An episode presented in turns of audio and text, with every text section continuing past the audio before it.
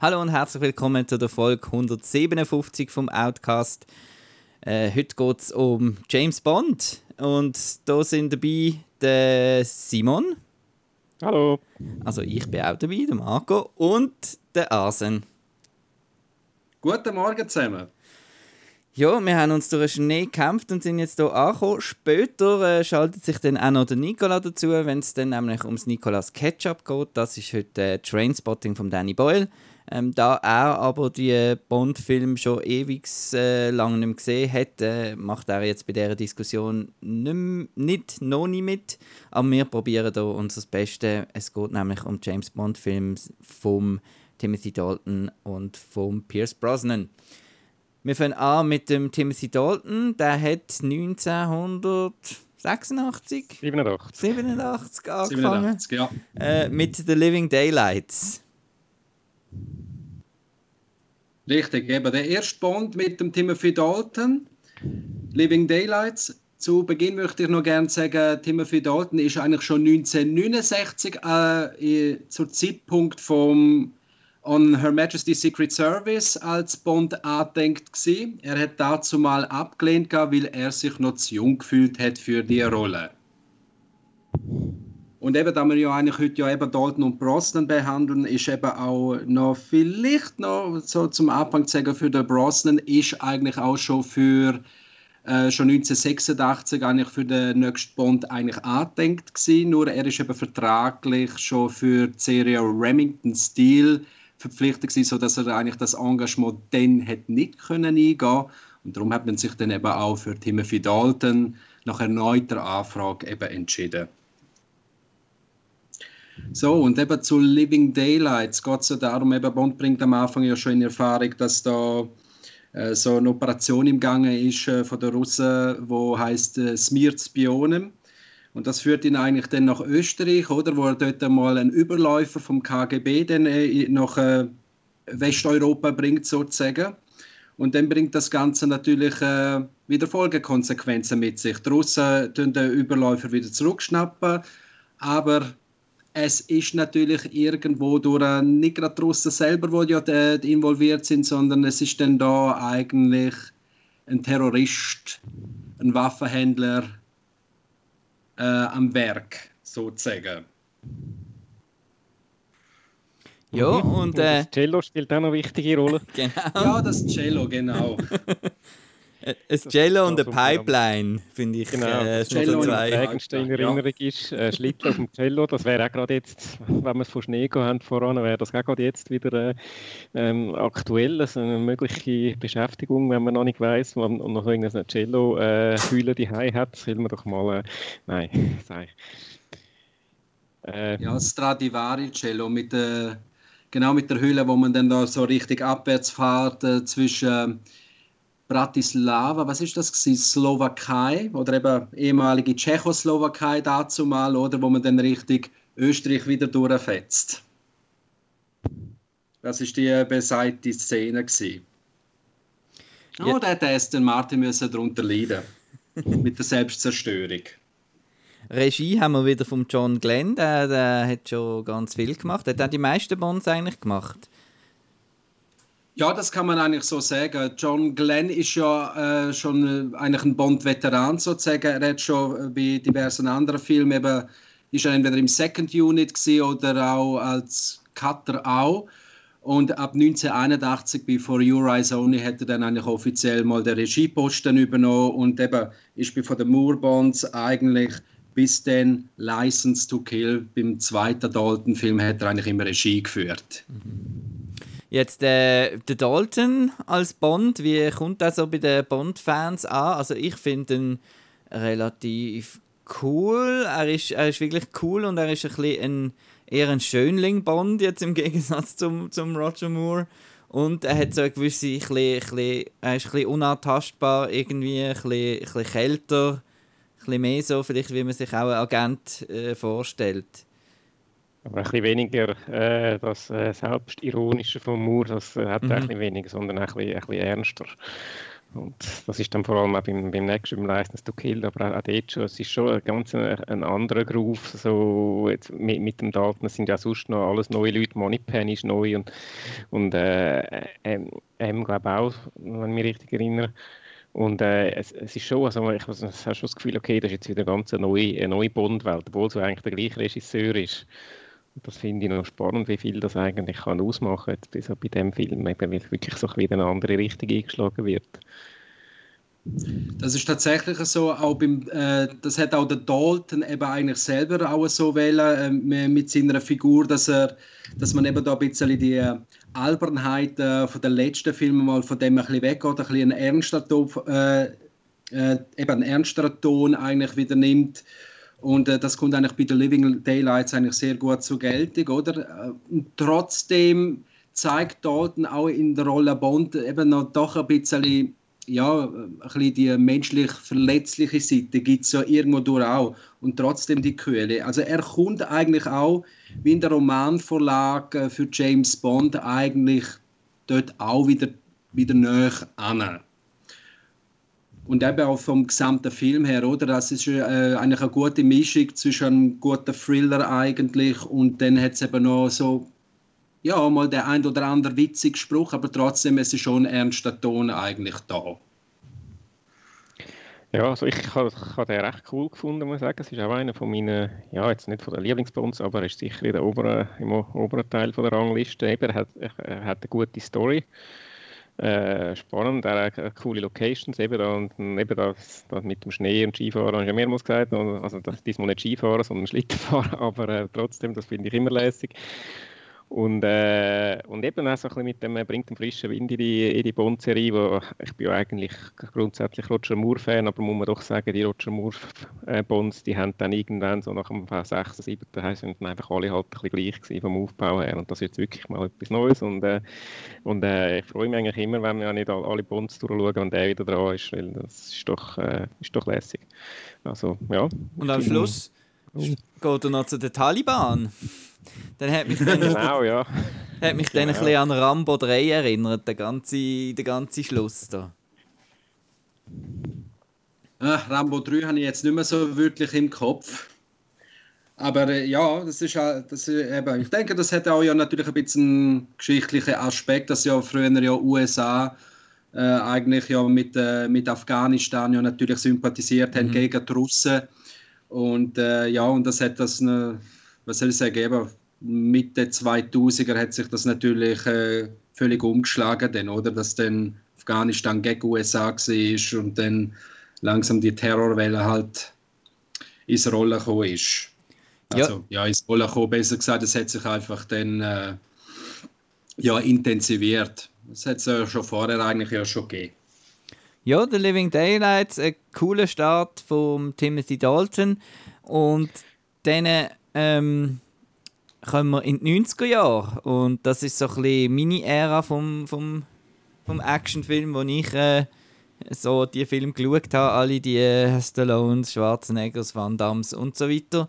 Und dann hat man das Gefühl gehabt, mit License to Kill haben sie, es fängt irgendwie in der Key, Florida Keys an mit einer Hochzeit, ähm, haben zum einen ein das Miami Vice irgendwie ein übernehmen, äh, die ganze Stimmung da mit, mit Drogen und, und Miami und so weiter. Und zum anderen, was auch noch speziell ist, ich weiß nicht mehr, wie es bei The Living Daylights war, aber die Eröffnungssequenz äh, gehört eigentlich zum Film, oder? Das ist nicht mehr so extrem abgespalten, wie es zum Teil früher amix war. Es war nicht einfach eine andere Mission, sondern eigentlich wirklich der Anfang vom, vom Film. Ist das erst, ist das bei Living Daylights auch schon so gesehen? Ja, doch, eben, mal bei Living Daylights ist das ja eigentlich auch so gewesen, weil eben äh, bei Living Daylights, wenn ich jetzt nochmal geschwind zurückgehe, oder, äh, ist er ja in, äh, ist ja eine Übung in Gibraltar ja los, oder, und dort hat sich, haben sich ja, glaube einer oder zwei hat sich da in die ähm, Übungstruppe von der SAS ja eingeschlichen, oder, stimmt. und dort ist dann eben halt mal das Zettel eben mit Smirt Spionum oder Tod, Tod den Spionen eigentlich dann vorkommen und das äh, begleitet ja nachher dann natürlich auch für Bonds Recherche im weiteren Verlauf vom Film ja dann weiter, oder? Und bei License to Kill ist eben ja natürlich äh, die Hochzeit eben von Felix Leiter, seinem CIA-Kollegen, oder? Und der natürlich eine offene Rechnung hat mit äh, Sanchez und ja, und dann gibt es natürlich dort auch äh, der ein oder andere ja, äh, Verräter in den eigenen Kreisen äh, wo natürlich mit Sanchez zusammenarbeitet, der die Hochzeit sabotiert und dann geht das Ganze halt zur Rolle. Und äh, License to Kill hat für mich persönlich jetzt nicht sehr viel mit einem Bond-Film zu tun. Wie du auch schön gesagt hast, Marco, eben mit Miami und so ein bisschen mit Drogen. Ähm, ja, hat es so ein bisschen den Touch von Miami Vice, das ist so. Und äh, zudem findet es nachher dann auch noch in einer fiktiven Stadt, äh, geht es ja dann weiter, Isthmus City, gibt es ja bei uns nicht auf der Welt. Und äh, ja, Drogenbaron Sanchez, den Garus zu machen, es ist dann schon mehr halt ein Rachefilm als ein Bond-Film. Ich finde es nicht schlecht gemacht, aber ist jetzt für mich nicht einer, wo ich jetzt wieder andauernd anschauen würde. Der Robert Davi, den wir aus, aus, aus, aus The Goonies kennen, spielt da der Bösewicht, der, der Sanchez. Ähm, mit seinem Pockennarbengesicht finde ich eigentlich einen recht coolen Bösewicht. Ähm, und die letzte Action-Sequenz mit dem, mit dem Öltanker da finde ich auch recht cool. Was auffälligste ist, wie sich eben der Bond immer an Trends anbietet, ist das mal der Score von Michael Kamen wo äh, der Score zu Die Hard und äh, zusammen mit Mary Clapton zu Lethal Weapon äh, Scores gemacht hat. Und sind da wirklich so ein bisschen die Die Hard äh, Elemente drin auch zu hören und äh, es wird da wirklich so ein bisschen auf, auf Action gemacht. Und für das, finde ich, hat er dann in der Mitte doch ein bisschen zu viel, zu viel Längen, dass er auch als, als, als Action-Kracher eigentlich zu wenig Action dann doch hat. Ja, also mir geht es ein bisschen ähnlich, wie und dann musst du oder jetzt auch der, der Arsen voran gesagt hat, eben, äh, es ist schon äh, man tendiert als Fan oder als, als äh, jemand, der die Serie gerne schaut, dann immer ein dazu, dass man sagt, oh, das ist kein richtiger Bond, weil das und das fällt, wo man, wo man persönlich halt jetzt äh, in einem Bond-Film zu ziehen hat und das finde ich immer ein bisschen, ein bisschen zwiespältig, aber das ist jetzt schon so ein bisschen, wenn ein, ein Bond so ein bisschen der, okay, der ist jetzt schon sehr, sehr weit so ein bisschen von, der Bond, von dem Bond-Groove weg, wo man, wo man sich so gewöhnt ist. Eben, es ist einfach, äh, wie du gesagt hast, Arsen, einfach ein Rache-Thriller und äh, nicht viel mehr und er ist, er ist ziemlich spektakulär, vor allem bei der äh, Lastwagen-Sequenz am Schluss. Ich glaube, da hat es bis dato nicht viel vergleichbare äh, Action in einem Bond-Film gegeben. Das ist schon, das ist auch heute noch geil zum Schauen, wenn man die heutigen Action-Standards gewöhnt ist. Also das, das, das kracht schon, aber eben so bis dort also ich, ist mir der dann doch ein bisschen zu knallhart, brutal, humorlos gewesen, dass ich das Gefühl ja, aber komm jetzt also ein bisschen, bisschen, äh, soll ich sagen, ein bisschen ein bisschen lockerer hat es jetzt und eben ein bisschen mehr Richtung Weltretten und nicht richtig äh, einfach jetzt da, na, na, die Bösen nicht mehr. Aber äh, ja, also es ist nicht mein Lieblingsbond, aber äh, ich habe ich hab mittlerweile wieder ein bisschen Frieden geschlossen mit ihm. Und ich ihn das erste Mal geschaut habe, ich oh mein Gott, also sorry, das ist, äh, ist kein Bond eben.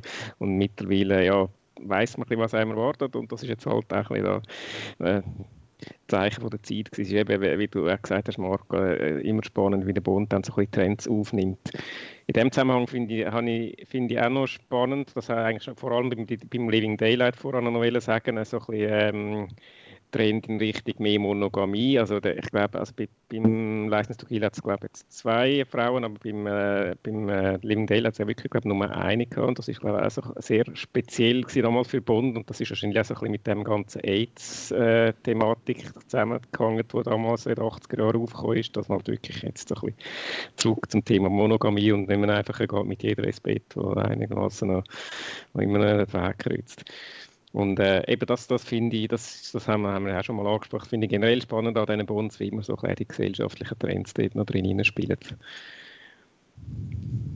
Ja, nichtsdestotrotz müsste ich eigentlich auch noch sagen, oder bei License to Kill, oder haben auch ja, einige auch ein bisschen eben ihre äh, Freude daran gehabt, oder? Äh, so, zum Beispiel eben auch Desmond Llewellyn, wo jetzt ja eigentlich äh, die längste Screentime in einem Bond-Film eben gehabt, er dort ja öfters vorkommt und sogar eben halt auch noch im Außeneinsatz von Bond eigentlich äh, noch ein bisschen aktiver hätte können mitwirken äh, und zumal eben, wo du auch erwähnt hast, Marco, eben der Michael Cameron, wo eigentlich immer schon äh, den Traum hatte, mal einen Score für Bond zu machen.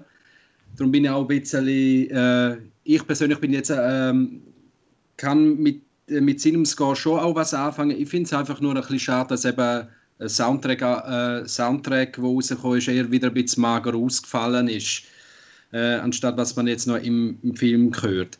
Und ja, was habe ich jetzt noch sagen? Genau. Äh, der Benicio del Toro auch, haben wir noch. Stimmt, ja, der Benicio del Toro, ja. auch äh, einer von seinen, ja, also ich würde jetzt nicht gerade sagen Erstauftritt, aber dort war er halt ja noch junger Bursch gesehen, oder?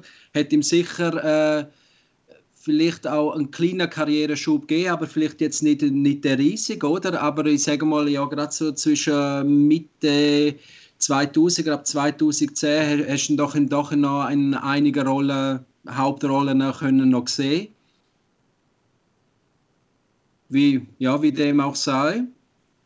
Und äh, ja, beim Dalton müsste ich noch, könnte ich noch erzählen, gerade bei License to Kill hat er sich sehr, sehr oft mit dem Regisseur John Glenn verstritten, oder? Weil sie immer unterschiedlicher Ansichten waren.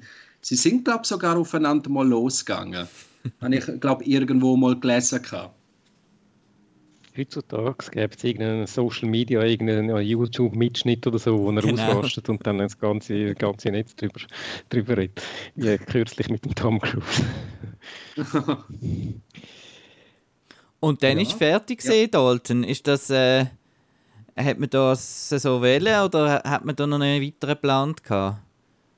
Also ja, es, gibt eigentlich äh, verschiedene Quellen. Also eine, eine Quelle, wo mir jetzt bekannt ist, dass es mal irgendwie so ein Entwurf von einem Skript eigentlich für 1991 ex, äh, mal gemacht worden ist. Äh, weil eigentlich ist ja Dalton, ähm, sagen wir mal, ist er eigentlich ja Bond bis Jahr 1994, oder? Ab erst dann ist er ja dann eigentlich durch Pierce Brosnan dann eben ersetzt worden. Und eben dann äh, hat es eben einen Draft gegeben für 1991, eben, wo, äh, wo irgendwie, ja, die Location ist irgendwo in China und dann hat es etwas mit Computer zu tun gehabt. Und äh, so etwas, äh, irgendwie eben Cyberkriminalität, irgendwie so in die Richtung, ähm, hat mal etwas, so ein Draft gegeben. Und, äh, aber aus dem ist dann einfach nichts geworden. Und dann hat es eben noch dass es ja eben eigentlich auch von 89 bis 95 hat es offenbar noch Rechtsstreitigkeiten gegeben äh, vom Haus E.ON, also sitz, eben Filmrechte sind ja bei, bei Danjax äh, gewesen, äh, wo ja die Firma der Frauen von Cubby Broccoli äh, äh, gehört hat äh, dass er glaube Pate hat von MGM eben glaub, die Bondrechte eben abkaufen sie sind immer am Verhandeln und es ist immer am Scheitern gewesen. und ja darum ist da eigentlich auch nicht so wirklich äh, was weitergegangen bis dann mal das äh, geklärt worden ist ja und dann hat man dann eigentlich wieder mal mal können normal weitermachen sozusagen also und dann ist eigentlich sowieso mit Brosnan dann hat eigentlich doch eine neue Bond-Ära wieder gestartet. Es hat eben zwischen 1989 und 1995, das ist eben gerade so ein die Zeit gewesen, wo ich mich im Fernsehen angefangen für Bondfilme interessieren und alle Bondfilme schauen, die mir unter den Finger gekommen sind. Und das hat dort wirklich mal so ein bisschen danach ausgesehen, als ging es mit dem Bond nicht, nicht richtig weiter.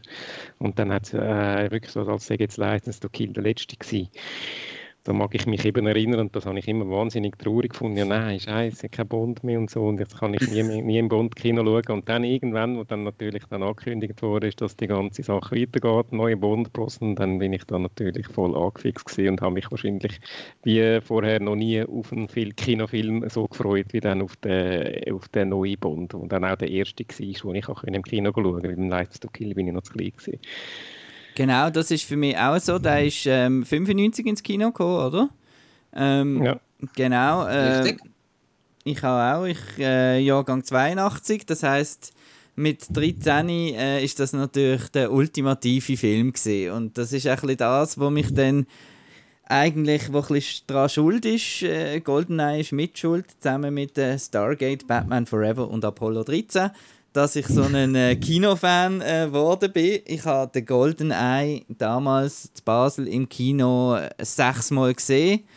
Und äh, das ist wirklich so einer, wo einfach, äh, ah, ist wieder Samstag, ah, ich gehe wieder Goldeneye schauen. Äh, dann, ähm, weil das ist einfach wirklich ähm, so laut gesehen im Kino und große Action, große Stunts und äh, gerade im richtigen Alter gesehen. Und Goldeneye, darum äh, schaue ich da sicher mit einer, mit einer rosaroten Brille an. Ja, du sechsmal Goldeneye im Kino. Äh, meine Eltern haben mir dazu mal verboten, gehabt, äh, also nicht verboten, oder, aber äh, sind nicht gerade sehr happy gewesen, dass ich den äh, hätte, wo ich den im Kino schauen. Sie sind natürlich gegangen, ich habe nicht dürfen mitgehen. so gemein. Und äh, ja, und ähm, ja, ich musste tatsächlich irgendwie, äh, glaube ja, ich weiß nicht, glaube ein gutes Jahr habe ich müssen warten, bis äh, Goldeneye dann auf äh, Videokassette rausgekommen ist. Äh, an das mag ich mich eigentlich noch ganz genau erinnern. Ich bin in der Migro in einer kleinen Elektronikabteilung zu Chur, äh, wo es dann eben noch ein paar, äh, so ein Gestell hat mit Videokassetten und eben dann hat es noch ein extra Gestell gegeben, eben, wo dann steht eben James Bond, Goldeneye und äh, die Videokassette ist in einer gold, goldigen Folie verpackt gewesen, oder? Und ähm, da dazu mal meine Englischkenntnisse so, ja, sagen wir mal, sehr, sehr minimal war, habe ich irgendwie so mal naiverweise die Kassiererin gefragt, was Goldeneye eigentlich auf Deutsch heißt, oder? Und sie sagte dann so, ja, das heißt ähm, goldenes Ei oder äh, goldenes Auge, ich weiß es auch nicht so. ja. Ja, jedenfalls habe ich dann äh, die Videokassette gekauft. Ich bin ja in dem Alter gewesen, äh, wo ich es dann dürfen kaufen und äh, ja, dann habe ich es halt daheim auf dem Fernseher halt äh, können schauen. Da ist sogar gekürzt worden, mag ich mich noch erinnern, auf äh, deutsche genau. Fassung. Denn ich habe ja im Kino das Original gesehen und er hat ein paar Sekunden, wo, wo rausgekürzt worden sind, damit das 12 wahrscheinlich bekommen hat äh, in Richtig. der deutschen Fassung. Richtig. Das ist ja so. Aber das ist auch irgendwie, das ist, äh, habe ich auch den ersten Mal festgestellt, wo, wo dann eben mal DVDs rausgekommen sind. Mhm. Die, erste, äh, äh, die erste Pressung hat dann eigentlich auch auf die gekürzte Deutsch äh, basiert. Und nachher, wo dann mal eine Special Edition, Special 007 Edition rausgekommen ist, ähm, ist dann plötzlich 16er Logo drauf gewesen und ich so, äh, äh, was, wie bitte, oder? Und dann habe ich mal verglichen ja, tatsächlich, äh, da ist zum Beispiel, glaube ich, auch der, der ähm, äh, die Szene mit dem Sean Bean äh, gegen Schluss, oder, wo der Satellit auf ihn stürzt, oder hat man dort ein bisschen was erleichtert. Ich glaube auch so eine Sequenz äh, oder ein paar Sekunden oder ein paar Frames oder auch, äh, wo Xenia Onatop, glaube äh, einem äh, Major da Luft abschnürt mit ihren Oberschenkel. Ja. Genau. Aber ich glaube, im Web gibt es ja auch eine Quelle, wo man das ja noch anschauen kann. Jo, ja, und da ist. Ja, sag du. Nein, nein, sag. Nein, einfach meine, eben zu meinen, äh, eben, ich habe gesagt, ich bin damals 17 gewesen, äh, ein bisschen älter als du. Ich bin im Kino geschaut und eben, wie gesagt, ich bin mit riesigen Erwartungen gegangen. Eben, ich habe damals äh, Prä-Internet, also Internet hat es zwar schon gegeben, aber noch nicht sehr. Also ich, ich, ich bin noch nicht auf dem Internet gewesen und dann habe ich halt in den Zeitungen oder in den Zeitschriften, was auch immer halt irgendwie jeder Schnitzel gelesen von dem man hat können lesen und bin dann mit riesigen Erwartungen ins Kino und habe mich natürlich entsprechend gefreut und irgendwie ja, bei, bei, mir ist es ein bisschen anders. Ich bin dann doch so ein bisschen enttäuscht gewesen, wahrscheinlich ein im Fall von äh, zu grossen Erwartungen. Ich habe wahnsinnig Freude am Intro da auf der Verzaska Staumauer und äh, und dann äh, nachher mit dem spektakulären Töpfstand, äh, wo, er wo er da, über den Berghang abgumpelt, wo ja auch in der Schweiz gedrillt wurde, und ich gewusst habe im Voraus, ah, das haben sie in der Schweiz gedrillt. Und äh, dort habe ich Freude gehabt. Und dann nachher ist er einfach für mich so, ich, ja, ich, ich habe dann so ein bisschen nach dem Kino besucht, so ein bisschen das, das, eben so ein bisschen das, der, der klassische Fall von so ein bisschen Erwartungen nicht ganz erfüllt gehabt. Und ich habe dann äh, noch zwei, drei Mal weiter mal schauen, mittlerweile habe ich ihn auch gerne. Aber er hat immer noch so gewisse Sachen, die ich zwischendurch so ein bisschen äh, mühsam finde. Wenn er dort irgendwie am Strand hockt und irgendwie sinniert und so. und dann denke ich, okay, ja gut, jetzt man, das ist auch wieder so ein bisschen ein Trend. Der muss, Bond muss jetzt sensibel sein und jetzt Pierce Brosnan zeigen, dass das nicht mehr so auf der Härte sich ist und so. Und dort denke ich, oh Gott, und das sind dann auch die Sachen, die mich an den Brosnan Bonds anfangen zu nerven und da kommen wir dann in den nächsten Film noch drauf, die mich dann dort noch, noch mehr genervt haben. Aber äh, Goldeneye ist jetzt im Rückblick trotzdem ein, ein, ein cooler Bond, eben vor, vor allem eben das, äh, das Intro finde ich großartig. Ich finde eigentlich auch die Story cool mit dem äh, kleinen, kleinen Twist, den ich damals noch überraschend gefunden habe, jetzt wahrscheinlich nicht mehr so, aber äh, egal. Ähm, ja, ähm, ein cooler Einstand. Was, trotzdem zeigt doch Brosnan auch noch ein bisschen seine arrogante Seite, oder? Also klar gibt es ja dann den Moment, wo er ja ein bisschen sinniert, aber sonst hat er auch eben eigentlich seine One-Liner ja, ja. eigentlich noch ins Gedächtnis treiben und er hat doch, zeigt doch als Bond noch ein bisschen seine arrogante Seite, oder? Es ist eben auch alles, mit seiner Ausstrahlung. Ich finde find alles, was Charakterzeichnung betrifft, in den Brosnan Bonds finde ich alles so ein bisschen grobschlächtig, so ein bisschen mit der Absicht, ja okay, ähm, Bond ist jetzt nicht mehr einfach so ein Macho wie früher, mit Dünden jetzt auch noch ein bisschen, mit, mit, mit Dünden jetzt noch ein bisschen sensibler, aber eben, dann muss er trotzdem noch die One-Liner haben und so, und es ist halt trotzdem noch ein Bond und irgendwie finde ich das immer so ein bisschen, nein, äh, probier es doch gar nicht mit Charakter, macht einfach Action. ja, ja, und apropos Action, also äh, Martin Campbell ist da im, im Regiestuhl, von ihm werden wir in der nächsten Bond-Episode dann wieder, wieder reden. Und also die Action ist da, ist da natürlich einfach großartig und ich verbinde es halt dann auch noch wieder mit, mit dem Videogame und so. Aber ähm, die, die Panzer-Ding. damals sogar auch noch Gamer, jetzt so zeigst. Also re reden wir vom Game vom äh, Nintendo 64? Hm. Genau, ja, das ist ja dann später gesehen, oh, ja, ja. aber ja, das ist natürlich... Äh, Stunde äh, um Stunde, ja. zu viert auf so einem kleinen Bildschirm Genau. Ja. Ich glaube, das war mein erster Ego-Shooter, den ich gespielt habe. Und ich war Fan von Gottfried John damals, das weiß ich noch. Ich habe dann nachher irgendwie ja. noch nach, nach deutschen Filmen mit ihm gesucht und so, weil ich das so cool dort gefunden habe als Amurov. Und ähm, Nein, ich habe das. Äh... Das ist damals auch, das ist damals, glaube ich, im Vorfeld auch als der offiziell, da ist der Bösewicht von ja. James Bond vorgestellt worden, weil man natürlich nicht wollen verraten, dass der Sean Bean eigentlich der Böse ist. Und dann ist da so, ah, da Gottfried John ist der Bösewicht. Und dann nachher hat man gedacht, okay, das ist einfach so ein, Unter, ein Unterböse. Und dann die ganze, die ganze äh, Panzerverfolgungsjagd äh, hat mir natürlich sehr gefallen. Ähm, im Nachhinein hat dann, finde ich, hat Michael Bay dort auch etwas äh, in The Rock ein übernommen, wo, wo sie äh, bei dieser Autoverfolgungsjagd so in ein Perrier-Auto reinfahren und so weiter. und ähm, dort noch, noch wichtig ist, äh, der Score von äh, Eric Serra ist ja ähm, sehr kontrovers, weil er ist wirklich Eric Serra, also Leon Fifth Element und so weiter, also so eine elektronische 90er, ganz komisch, vor allem in der Autoverfolgung am Anfang dort mit, äh, mit seiner seiner Assistentin dort. Das äh, heißt glaube ich Drive oder wie heißt das Stück? Müssen wir nachhören, es ist ganz lustige oh, Geräusche. Du hast, auch, du hast auch in deinem genau, in, in einem von meinen äh, Spotify-Listen. Genau. und bei der pa Panzerverfolgung hat es eben auch so einen Eric Serra Score gegeben. Der ist auch noch irgendwo veröffentlicht, der originale Stück von dem. Und dann haben sie dann mal gefunden, hey, nein, jetzt also halt, also da wollen wir jetzt also richtig äh, der ganze äh, John Barry äh, und äh, Monty Norman, oder nein, doch, äh, einfach das Bond-Theme in voller Pracht hören. Und darum also ich glaube, nach meines Wissens ist äh, auf dem Soundtrack-Album eben äh, der Panzer Drive eben ein Pleasant Drive äh, in St. Petersburg, ja, genau. glaube äh, ist glaube auf dem äh, ist auf dem Album drauf, oder? Aber die Version, die auf dem Album drauf ist, ist ja natürlich eben nicht die, wo im Film ist. Da hast du ganz recht, Marco. Da hat man eben äh, hat man dann einen anderen beauftragt, wo eher, äh, sagen wir mal, äh, äh eher das klassisch angeht. Oder ich müsste jetzt sagen, wenn ich jetzt das von Eric Serra hören würde und mir das mit den Bildern jetzt vom Film vorstellen würde, könnte ich das nicht. Also ich finde, da ist eigentlich die Entscheidung schon gut gewesen, da, da äh, eben eine klassische Variation eben zu nehmen. Ansonsten, Eric Serra hat eigentlich ja, Bond auch eben in den 90er, gerade eben mit dem elektronischen äh, eben in die 90er eigentlich gebracht. Sus an und für sich äh, passt schon.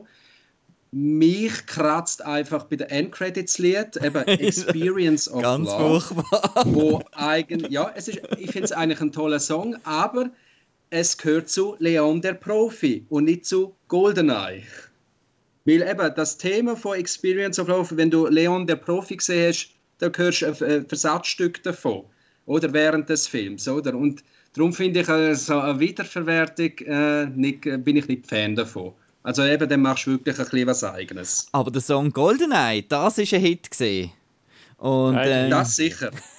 über den haben wir noch Ja, schnell, müssen wir schon noch schnell erwähnen, auch die ganze Opening Credits, das ist wirklich extrem cool gewesen, wie wir jetzt halt können mit den mit den Effekt, sage ich, von den 90er, ja, das ein bisschen spektakulärer hat können machen, das ganze Opening und das ist dann wirklich auch da im Kino laut dröhnt und so und klar ist es einfach eine kleine Abwandlung von Goldfinger und Shirley Bassey, wo man hätte ein bisschen antönen mit den mit diesen Blöser und so, aber es, es funktioniert, der Song ist von Bono und The Edge, glaube ich, geschrieben und äh, ja, ich habe immer noch Freude, wenn ich das höre.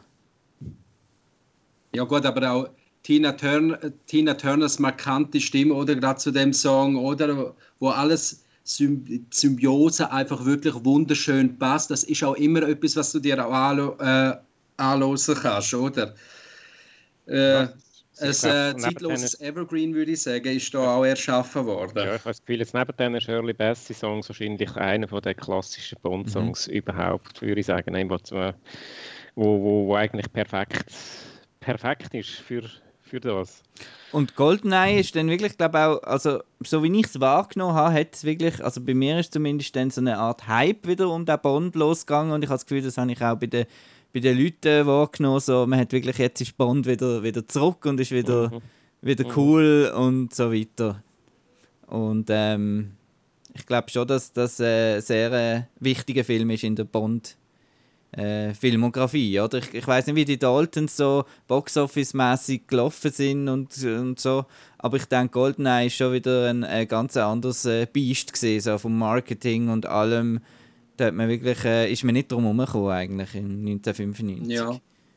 Ja, also eben zu den beiden Dalton Bones, also eben Living Daylights ist vom Boxoffice her äh, eigentlich, jetzt habe ich gerade die genaue Zahl auch nicht im Kopf, aber es ist äh, mal im Vergleich zu License to Kill Boxoffice-mäßig besser gewesen, weil License to Kill hat, ist in den USA gefloppt, oder? Weil, ja, es hat bei den Amerikanern äh, ist das eben, obwohl ja eigentlich äh, viele Rachefilme eigentlich von innen ja kommen, oder? Hat jetzt ausgerechnet der nicht geklappt. Und ähm, Darum ist Living Daylights besser geworden. Und natürlich eben gerade mit Brosnan oder Goldeneye, sechs Jahre Wartezeit, äh, ja, da stürmt man natürlich gerne ins Kino, um das äh, zu schauen. Und darum ist dann da auch das Einspielergebnis dann auch völlig anders. Und natürlich dementsprechend höher als das von den Daltons. Mhm. Ja. Dann zwei Jahre später ist er dann, ist er dann weitergegangen, gell? mit äh, Tomorrow Never Dies. Jawohl, das ist jetzt, äh, das ist jetzt einer, den habe ich dürfen mal im Kino schauen gehen. Ist Da das hat man dein erster Bund im Kino umgeschnitten und haben den können schauen. Und äh, bei dem Film bin ich auch persönlich ein bisschen, hat mich dann angefangen, Jonathan Price eigentlich auch als äh, Schauspieler eben zu interessieren, äh, ja, hat man einfach mein Interesse geweckt, weil einfach auch seine Charakterdarstellung dort habe ich irgendwie halt noch so richtig äh, eben machthungrig und äh, irgendwie auch schmierig und dann eben auch noch so sehr erhaben. Oder äh, das, das hat mich schon noch ein bisschen imponiert. Und dann habe ich immer schon gedacht, so, ja gut, okay, Bond, wie machst du den Typ jetzt da mal platt? Nicht wahr? Und ich Ja. finde an und für sich eben jetzt auch gerade, äh, wenn man jetzt äh, Tomorrow Never Dies schaut, obwohl das auch ein, halt ein äh, sehr actiongeladener Film ist, äh, ohne großen Tiefgang, rein ein bisschen von der Thematik her oder mit Desinformation oder gerade eben mit Mediamanipulation, ist der Film eigentlich vom Zeitgeist jetzt von heute nicht so weit entfernt, obwohl eben jetzt im Film selber geht es ja darum, ja, äh, mit äh, Desinformation oder eben mit Info Manipulation von der Information oder eigentlich, sagen wir mal, ein Krieg zwischen äh, Großbritannien und China anzuzetteln, oder? Während wir jetzt eigentlich äh, gerade da sind, oder, äh, um herauszufinden, ja, was ist wahr und was ist fake. They'll ja, print anything so these days. Das Sinn hat's eben noch es ist schon ein das Thema, generell so ein das Informationsthema und eben so zwischen wahr und fake. Aber es ist halt eben aus dem Bericht von den 90er Jahren, was damals gerade so ein bisschen diskutiert wurde, ist eben damals ist natürlich sehr eben die Macht der Medien gewesen und die bösen Medien. Heute könnte man das fast so, äh, schon wieder als Versuch, äh, also, äh, heute müssen wir die Medien fast wieder in Schutz nehmen, so von wegen denen, die da mit Lügenpresse und so kommen und sagen, ja, hey, also doch noch, äh, Medien sind wichtig und noch.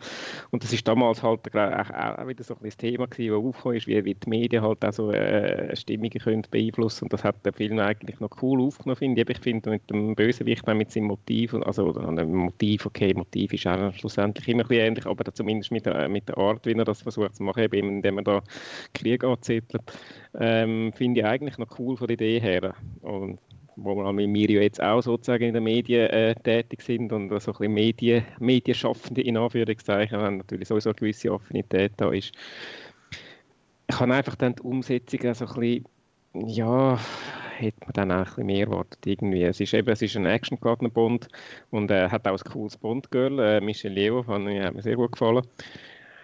Aber irgendwie, es, es, hat mir so, es ist immer der Film, den ich dann schaue und dann ein, paar Tage später, äh, was sind jetzt eigentlich die Highlights in dem Film? Und dann irgendwie fällt mir nichts ein. Und das geht mir jetzt auch wieder so, jetzt wo es jetzt äh, wieder drei, vier Monate her ist, seit ich den gesehen habe, das letzte Mal so ein bisschen, ja, ja, da, ja, eben, eben Jonathan Price und so ist schon cool, aber äh, so ein bisschen, es fehlt mir einfach so ein bisschen der, der Moment, wo, auf den ich mich freue. Das ist jetzt ein, bisschen, äh, ein spezieller Bond für mich, weil das ist mein, äh, kontroverserweise mein Lieblingsbrosnan. Äh, und das hat einfach, einfach den ganz einfachen Grund, äh, vom, dass ich ein Action Junkie bin. Und wenn ich da wieder schaue, dann, äh, dann sehe ich mich auch wieder nach Action in dem Stil äh, zurück, was halt jetzt nicht mehr gibt, weil das halt gerade noch so ein bisschen vor, da kommen wir nachher dazu, vor der ganzen CGI-Revolution noch ein bisschen gesehen. Ja. Und es hat da wirklich mit dem Helikopter und der Töff und äh, er ist einfach extrem am Schluss, wo sie ähm, im, äh, dort in dem U-Boot-Ding. Es ist einfach ein Maschinengewehrgeballer und man kann wirklich dort die Home-Cinema-Anlage aufdrehen und es klopft und tätscht und ich habe Freude. Vom, für mich ist der Brosnan auch der, der beste Action-Bond. Also ich hätte jetzt nicht gesehen, der Roger Moore mit dem Maschinengewehr irgendwie rumrennen und so. Das hat für mich auch nicht passt. Aber ich finde, beim Brosnan äh, verbinde ich das halt damit. Und ich finde auch cool, dass er so ein bisschen überzeichnet ist mit dem, mit dem Henchman wieder, äh, mit dem blonden Deutschen, äh, wie heißt er da? Götz, Götz Otto. Otto. genau. Und eben die One-Liner, äh, wo, wo, da, wo er da einen in Zeitungspresse schießt und sagt, they'll print anything these days und so Sachen. Und äh, ja, ich finde auch, die, Terry Hatcher ist auch noch dabei, das ist auch noch nostalgisch, weil ich dort Lois und Clark natürlich gerne geschaut habe, früher noch.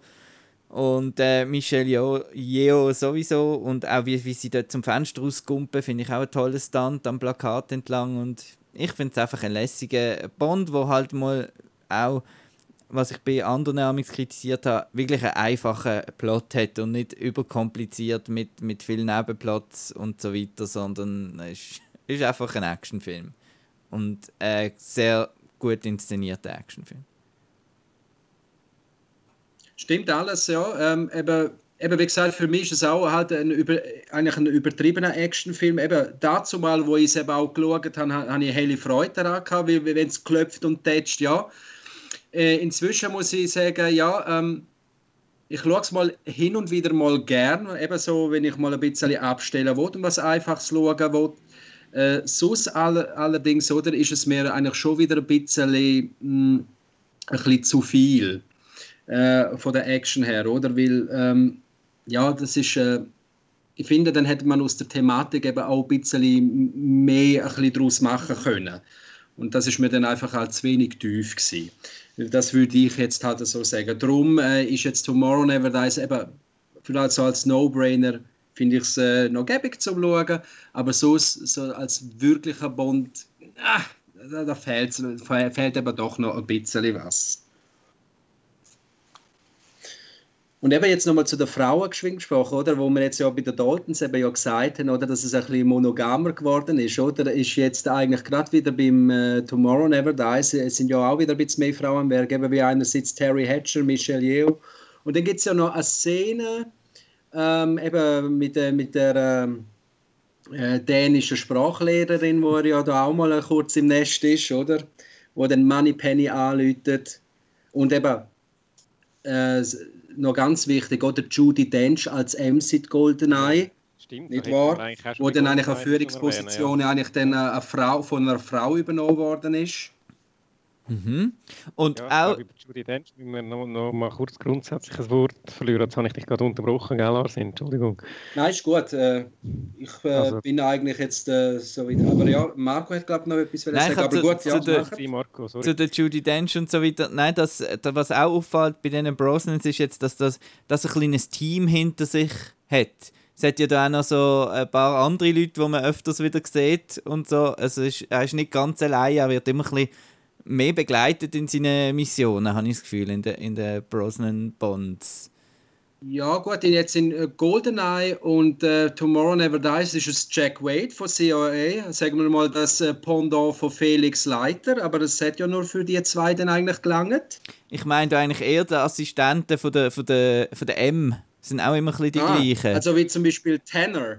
Genau, ja. Genau, das ja. ist so ein etwas, etwas Neues, habe ich gefunden, dass man die auch wieder erkennt, sozusagen. Dass nicht einfach das eine Büro ist mit der, mit der M drin, sondern dass es wirklich das MI6 ja. eigentlich ist. Ja, richtig, ja. Ja, neben Thema M und Frau, also eben, das ist ja dann auch damals in den 90 ern wo ein bisschen Feminismus aufgekommen ist und das merkt man eben jetzt auch schon im Goldeneye ein bisschen, eben, wie sie da dann immer äh, äh, Sprüche machen, hey, du bist ein sexistisches Monster und so und eben auch die Frauen, die äh, teilen mehr aus, eben da sehen ja on, on, on, on, on top, over the top.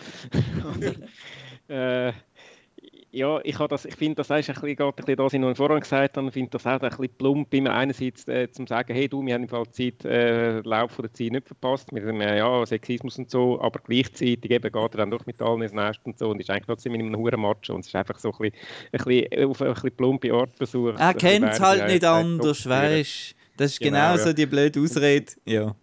Ja, also ich, ich würde sagen, er ist einfach wieder zu den alten Gewohnheiten zurückgekehrt. Ja, also ich finde es, ich finde es von dem her recht plump, aber andererseits muss ich einfach sagen, Judy Dench ist eine grossartige M und äh, ich habe im Voraus dort und denke, okay, Frau als Chef ist das jetzt auch so ein bisschen Pseudofeminismus da, aber ich finde, sie passt grossartig in die Rolle und sie ist ja dann auch mit dem, bis zu den Craig Bonds noch, noch geblieben, also ich finde sie eine echte Bereicherung für, für alle Bond-Filme in dieser, in dieser Rolle. Und ich habe sie, ich habe sie auch mit, dem, mit diesen Filmen erst kennengelernt als Schauspielerin. Mittlerweile ist sie ja recht berühmt und hat in diversen anderen Filmen auch noch mitgespielt und auch Oscar bekommen. So. Aber äh, nein, also äh, super Schauspielerin und eben, wo, wo dieser Rolle wirklich auch so etwas Neues noch bringt. Also sehr cool. Aber äh, ja, wir sind bei Tomorrow Never Dies gewesen. Gibt's, von meiner Seite gibt es nicht mehr viel mehr zu sagen dazu. Habt ihr noch etwas? Ja gut, Soundtrack-technisch kann man sagen, dass jetzt dann David Arnold eigentlich das Zepter übernommen hat, wo er Soundtrack, äh, Soundtrack oder vom Score her wieder mehr wieder zu John Barry zurückkehrt. Also äh, das einmal Erlebnis mit Eric Serra und das im elektronischen hat man wieder hinter sich gelassen. Es wird wieder ein bisschen klassischer und ein bisschen voluminöser, orchestraler. Obwohl Aber er hat noch so ein bisschen Drum and Bass. Arnold eben seine Elemente eigentlich von der Elektronik dann auch mhm. reinbringt, aber er macht eigentlich eine gute Mischung daraus zwischen dem Orchestralen und äh, äh, Elektronik. In, in äh, ja gut, jetzt muss ich ein bisschen vorgreifen, in Die Another Day finde ich sie in gewissen Szenen äh, ziemlich überspitzt denn, vom Soundtrack her, aber eins nach dem anderen. Gehen wir doch, also wenn du Marco eigentlich durch bist, können wir eigentlich jetzt mal zu The World is Not Enough wechseln. Genau. Es sei denn, du hast noch eine Ergänzung. Nein, das ist super. The World is Not Enough ist nämlich super Überleitung von David Arnold, weil äh, er hat hier während der ganzen Bootsverfolgung, wo der Film eröffnet, äh, finde ich eins von seinen besten Score-Stück, äh, wo ich auch immer wieder los auf, auf, auf CD, wo ich auch mal live gesehen in Luzern. ähm, bei so einem Filmmusikkonzert und das ist wirklich recht cool, wenn er dort äh, zum einen die Melodie vom Titelsong dann wieder mit dem Bond-Thema verknüpft und überhaupt äh, die Eröffnungssequenz, da müssen wir gerade schnell drüber reden von äh, The World is not enough, äh, besser wird es nicht mehr in diesem Film. ja, das ist ja so. Äh, gut, das ist eigentlich schon ein eigener Film, ist so lang die Eröffnungssequenz. Ja, ist, ist äh, auch die längste Eröffnungsszene von der Bond-Reihe. Genau, ja. Also ich glaube, du schaust, äh, was ist, was ist glaube zwölf, zwölf Minuten schaust du, bis dann endlich mal äh, äh, die Titelsequenz dann eigentlich kommt. Und es ist 12, zwischen 12 und 15 Minuten. Und der Grund ist ja eigentlich, dass es mit so einer langweiligen Sequenz anfängt, oder? Dann hätte jetzt nicht nachher können den Titelsong äh, machen. Wäre ein bisschen unspektakulär gewesen, einfach wenn er aus dem Fenster ja. kommt. Darum ja, haben sie dann noch die ganze Bootsverfolgung. Und die Maria Grazia Guccinota, die schon vor dem Vorspann muss äh, das Zeitliche segnen, von der hätte man ja eigentlich hätte ich vielleicht auch gerne mehr gesehen, aber ja nun. Ist halt, das hat noch, wir haben ja dann nachher noch die, äh, Dennis Richards und äh, Sophie Marceau. Ja, Dennis äh, Richards gehört jetzt für mich nicht gerade zu der Idealbesetzung eines Bond-Girls. Nein, äh, aber es ist ein bisschen fies, wie man immer auf ihre, ihre rumhackt und so, finde ich. Weil ja. äh, es ist das Dreibuch und es ist äh, eine Kombination und mit dem Brosnan, der Altersunterschied und, und alles. Also es ist und eigentlich... Vor allem kann man noch viel mehr auf der Sophie Marceau ihrer Rolle rumhacken, anstatt auf der... ja, kannst du jetzt ja gerade machen. Also, es ist, äh, The World is Not Enough ist mein Hassbond eigentlich. Also der ist letzte in meiner Rangliste.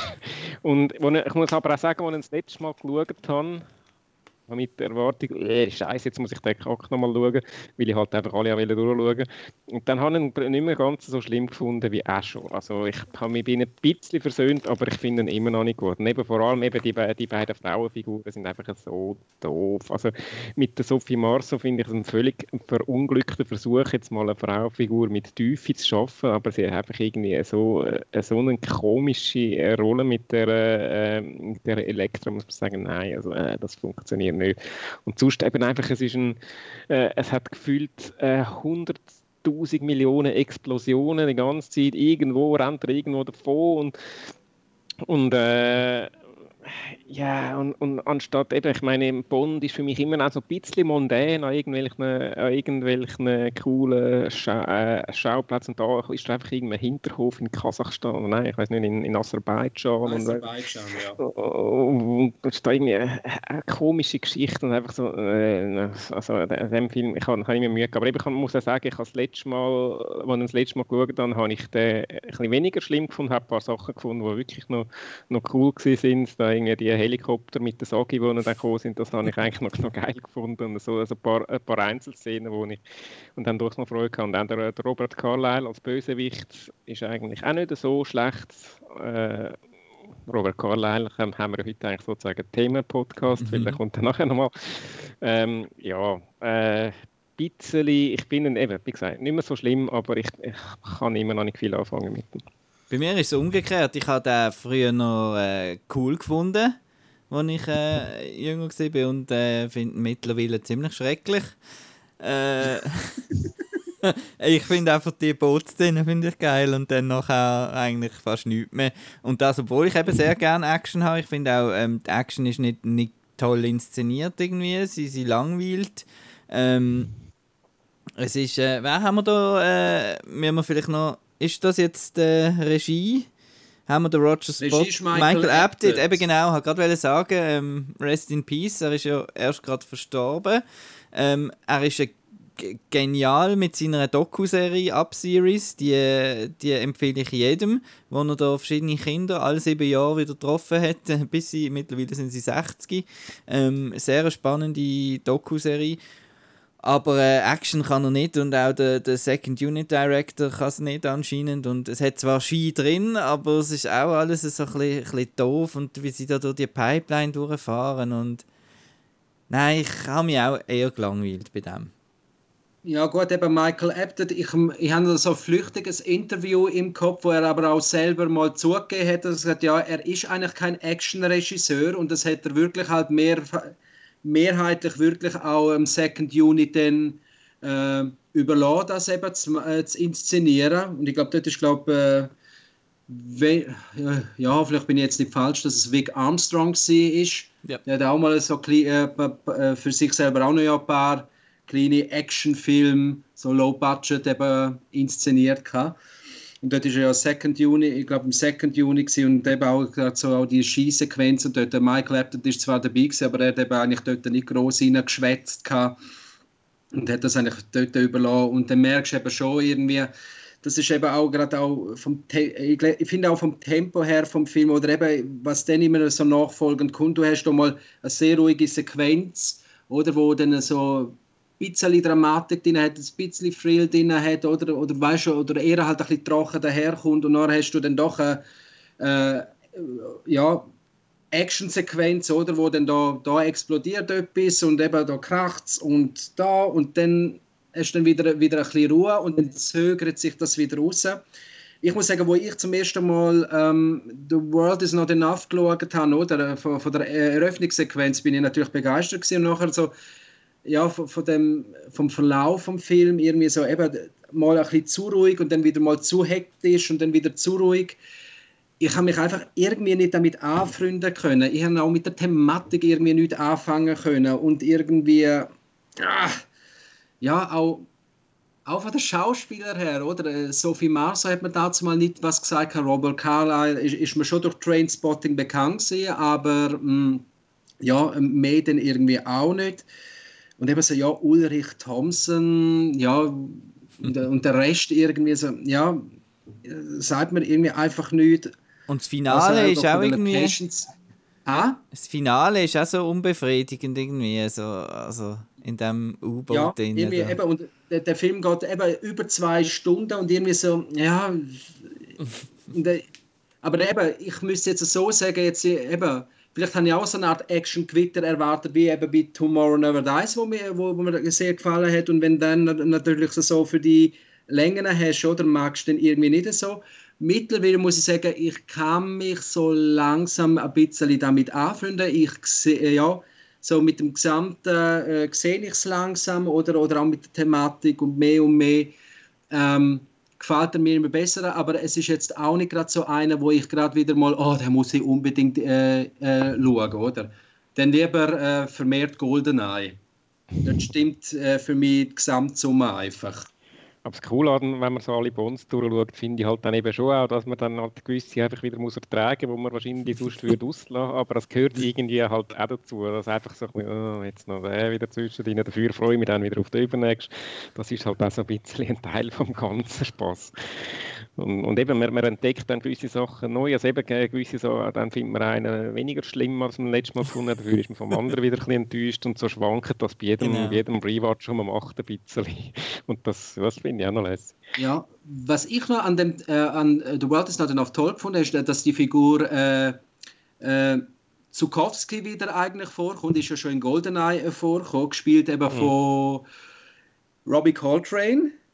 Und äh, äh, die Figur habe ich eigentlich immer auch ganz äh, witzig gefunden äh, in beiden Filmen. Und dann habe ich eben auch später eben die Serie mit ihm auch, die ist auch, glaube glaub, äh, entweder vielleicht gerade zeitgleich oder ein bisschen vorher, jetzt müsste ich auch nochmal nachschauen, jedenfalls eben die Serie Cracker entstanden, äh, wo meistens Michael Winterbottom eben Regie geführt hat. Dort spielt eben Robert, ähm, nicht Robert Carlyle, Robbie Coltrane, eben dann so ein Ermittler, namens äh, äh, Eddie Fitzgerald, oder? Und die Serie ist dann eigentlich auch gespickt, äh, sagen wir mal, mit, mit so, äh, äh, ist zwar eine ernste Serie, aber trotzdem halt ähm, gespickt mit, äh, mit, mit ja, so witzigen One-Liner, eben, wo dann eben vom Fitz eben kommt. Und dann noch dramatisch. Und, äh, ja, das finde ich, find ich noch ganz gut, ja. Jetzt wissen wir, warum du den Skype-Namen hast. Richtig, ja. So heiße ich eben da. Und das, das, ist das, wenn ich jetzt das, das ist mir eben halt das auch so dann wahrscheinlich ganz viele Fanmails über oder Fanskypes über. Ja, äh, ja, äh, sonst ähm, ja, gehen wir zum nächsten, oder? Zum ja, zu dem müssen wir ja noch kommen, hä? Ähm, äh, ja, also der ist, das ist der einzige Bond-Film seit Golden Eye, den ich nicht im Kino gesehen habe. Ja. Und das ist aus dem Frust von, äh, von ähm, The World is not enough gewesen, weil ich das Gefühl habe, nein, der Bond ist vorbei, das ist nicht mehr, äh, das kann ich nicht schauen. Und da der... habe ich dann erst später auf DVD, ja, auf DVD gesehen, die Die Another Day ist wieder so eine, wo, wo sie ein rechts Tam-Tam auf Schweizerdeutsch, ein rechts Tam-Tam drum gemacht haben äh, wenn ich das mitbekommen habe. Es hat riesige... Ja, aber gut, hätte es auch müssen, wenn es schon der 20. Bond-Film genau. ist, oder wenn er so eine Runde, ja. 20. Geburtstag, ein riesen Plakat hat es das ganze Haus war voll dort. Und äh, Halle Berry machen wir dann gerade noch Spin-off und er hat jetzt hier eine Partnerin, Jinx, und das ist mega cool und es ist ein, ja, es ist, ich bin gehypt für, für diesen Film irgendwie. Sie haben recht Werbetrommeln gerührt und ähm, ja, ich, muss sagen, es liegt nicht daran, dass er heute, 20 Jahre später, äh, scheiße aussieht oder so. Er hat dann auch schon scheiße ausgesehen und äh, hat mich, Jawohl, hat mich auch schon dann, äh, genau, habe ich gedacht, was läuft. ja. Nein, also, ah, nein, also Die Another Day, das ist für mich, äh, ah, also, ist für mich von, von der ganzen Reihe zu unterstützen. Also ist, ist der letzte Bond, wo ich mir irgendwie anschauen wollte. Eben die, äh, eben, ich finde eigentlich ja schon in Ordnung, oder, wenn man so mal äh, gewisse Sachen spicken tut, oder, um äh, sag mal, Referenzen herzustellen von, von den älteren Bondfilmen. Aber, aber auch äh, irgendwie so das Ganze da, es, es ist so Action überladen, so dermaßen übertrieben und das, ja, eigentlich auch, da ist auch mit CGI geschafft worden, eben mit der mit den Wellen. Also geschafft, äh, geschlampt, muss man sagen. Es sieht, es sieht einfach schlecht aus und die, wo, der, wo, das, wo das gemacht hat, ist noch stolz über ihre Arbeit. Ja, und, ja, und der ganze Plot, sorry, oder mit, mit den ganzen Diamanten. Ich kann schon genauso gut auch Diamonds Are Forever schauen. Ja, wie, ja, und dann eben noch. Am Anfang in Nordkorea, der coole Gefangenen-Austausch. Ich finde, ja, also ich teile eure Meinung grundsätzlich. Ich finde ihn auch schlecht. Er ist zweitletzter in meiner Bond-Rangliste. Aber äh, wo ich das letzte Mal geschaut habe, ich einfach mehrmals ein lachen, einfach weil er halt so eine Art schon fast Selbstparodie ist. einfach wirklich so, äh, so ein Blödsinn. Und äh, ja, also kannst du nicht ernst nehmen. Und wenn du nicht ernst nimmst, dann hast du vielleicht eigentlich noch, hast, hast noch ganz lustig. Rosamund Pike? Äh, Rosamund Pike, genau, die finde ich eigentlich cool. Ich find, äh, mhm. Die habe ich, hab ich mega als Bombgirl. Ich finde auch da, da, das Fechtding habe ich cool gefunden, der Fechtfight, was sie gemacht haben mhm. ähm, mit, dem, mit dem Toby Stevens. Das ist, das ist für mich so ein, äh, ein cooler Moment gewesen. Film, äh, so eine Szene, wo es im ganzen äh, World is not enough nicht gehabt hat. ja, aber Gott, eben, aber das mit dem Fechten finde ich eigentlich auch find ich grundsätzlich eine gute Idee. Es ist auch etwas gewesen, mal ein bisschen was Frisches, etwas Neues, gerade in einem Bond. Oder? Hat es vorher eigentlich mhm. nicht gegeben. Ja, unsichtbares Auto hat es vorher auch nicht gegeben. Also. Ja, das, ja, nein. Das ist, das, ist, das ist mir jetzt wirklich over the top gewesen. Also ich muss sagen, Dein oder Day bin ich dreimal im Kino schauen gegangen. Einmal auf Englisch, zweimal auf Deutsch mit Kollegen. Dort habe ich mich noch können amüsieren ab dem. Aber äh, nachher, dann, nachher einfach nicht mehr. Nachher ist es mir einfach immer äh, over the top gewesen. Und das fängt ja auch schon beim Song von der Madonna an mit dem sagen, Sigmund Freud und weiß nicht was. Ja, ja, gut, eben, das ist auch, eben auch bei Diane, oder? Der ist auch der Titelsong eben mal vor dem Film mal eben released worden und eben dann hat man auch schon Erwartungen gehabt, oh, Madonna macht was. Und äh, ja, das ist mir einfach zu elektronisch, zu, zu sehr gesülze, zu, zu sehr Sülze einfach, oder? Und äh, Nein, also von mir aus hätte man auch den Gastauftritt von ihr können streichen Oh, wir haben, Neu äh, wir haben noch jemanden dabei, ha? Hallo. Ah, Meine Meinung zu Bayern oder Bay? Jetzt. Meine Meinung? Du hast ihn gesehen, oder? Ja, aber es ist schon etwa 10 Jahre her. ich glaube. Ähm, ich habe ihn jetzt mal recht lustig gefunden, aber ja, ich, das, ich habe das Over-the-Toppige ja eigentlich noch gerne und ja, ich, ich mag mich nicht mehr zu fest daran erinnern, darum äh, kann ich da keine qualifizierte Meinung dazu abgeben. nicht, und wenn wir, wenn, wir, wenn wir bei den Trends sind, die der Bond übernimmt, dann ist das hier bei dem ganz klar so der Extremsport-Trend äh, mit äh, Triple X und was weiß ich und X-Games und äh, ja, ich kann jetzt das Surfen und mit Fallschirm und äh, es ist dann einfach, es ist einfach äh, eben zum einen ist CGI so schlecht, dass, dass man halt sieht, dass er keinen einzigen Stunt gemacht hat. Und zum anderen hat es auch nicht mehr zum Pierce Brosnan passt in dieser Phase, sage ich jetzt mal. Also es ist einfach, man kann den Film schon, schon lustig finden, aber er ist einfach zu schlecht, finde ich, zum... zum der, der ganze, der ganze Bösewicht-Plot, wo dann da irgendwie sich mit dem... Äh, sich, äh, äh, äh, also ein anderes Aussehen verschaffen. So nach, hey, und dann am Schluss, eben, wenn das dann rauskommt, dass da der, der Toby Stevens der, no, der eigentlich der Nordkoreaner ist. Und, äh, was aber eben, es ist ein bisschen, naja, äh, es ist ein verunglückter Bond-Film, aber äh, naja, als solcher. Man, man fragt sich einfach, wie so etwas äh, durchgekommen ist. Also, das sind ja mehrere Leute, die das immer wieder schauen. Und also, dann fragt man sich, so, wenn man zum 20. Jubiläum, oder, dass man dann so, äh, so abgespacede ja, Sachen macht. Also, weißt, lässig, so Action und voll und, und äh, es ist äh, das schon auch so ein bisschen eine Zeit, wo man das Gefühl hat, man muss jetzt bei jedem neuen, bei jeder Fortsetzung nochmal mehr, nochmal etwas draufladen und nochmal mehr und jetzt muss man etwas beibieten, was man vorher noch nie gehabt ein unsichtbares Auto und da und da und irgendwie noch spektakulärer und äh, da hat man dann natürlich nicht gemerkt, dass das jetzt einfach ein bisschen too much ist. Wir haben halt Aber, halt auch schon ja. die Superhelden-Ära fast schon angefangen mit den X-Men von, von Brian Singer, glaube ich. Äh, also da ist man vielleicht auch. Man, hat, man hat wahrscheinlich einfach noch die Jungen auch noch abholen irgendwie, aber... Äh, genau, ja weißt du, die Jungen, die müssen ja. jetzt auch noch mal ein bisschen, ein bisschen, ein bisschen kracher auf die... Ja, ja, ja. Es ist ein komischer Bund. Ja, in jeder Hinsicht. es ist, es ist für, mich, für mich ist es einfach ein Geschustere, äh, was da, was da angemacht worden ist, oder?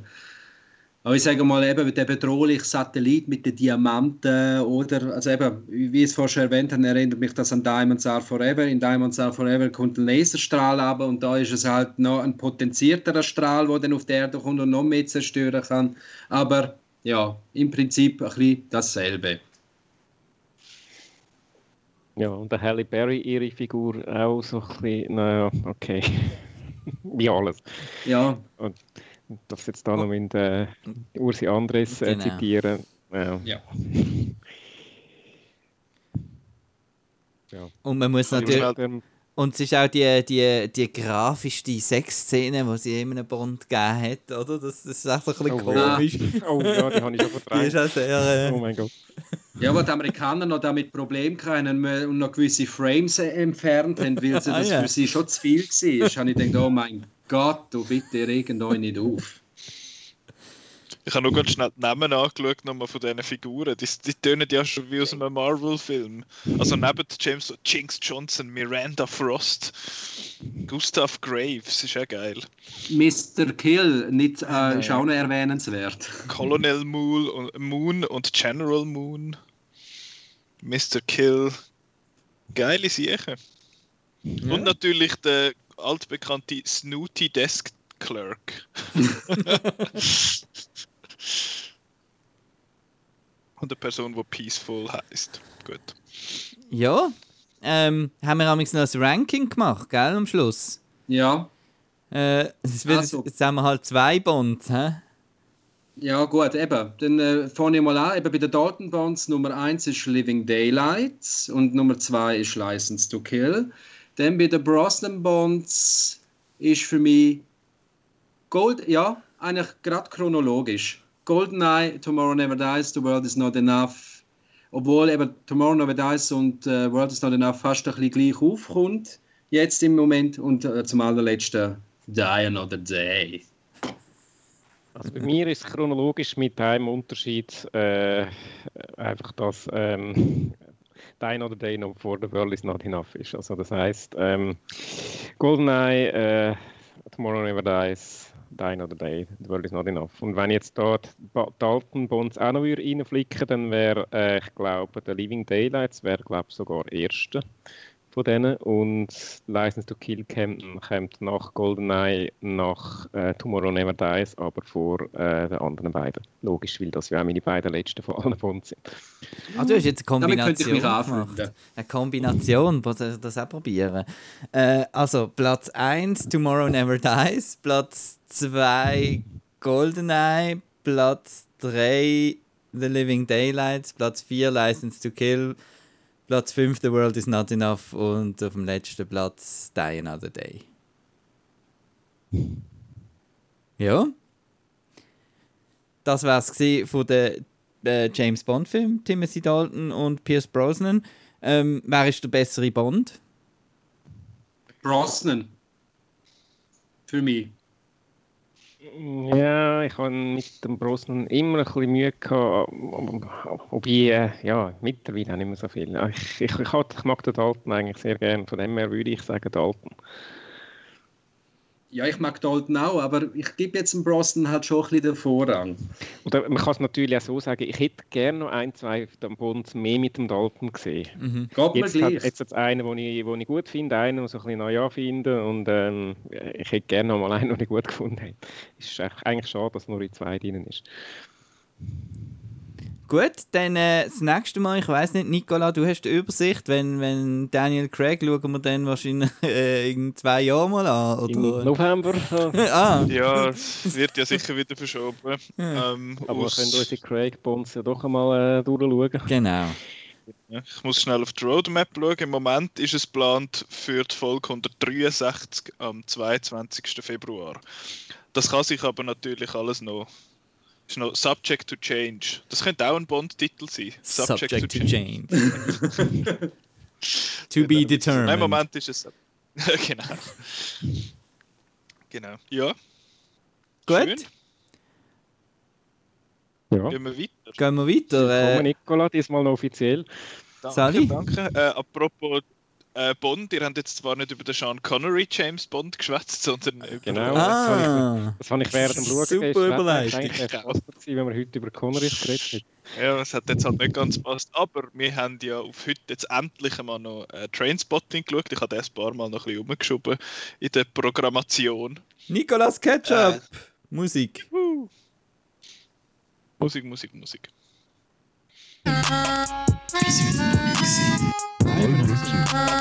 Was? Den hast du nicht gesehen. Den hast du nicht gesehen und das, Das- das. Bis heute. Jetzt machen wir das Nicolas Ketchup. Du, das ist doch cool, dass du den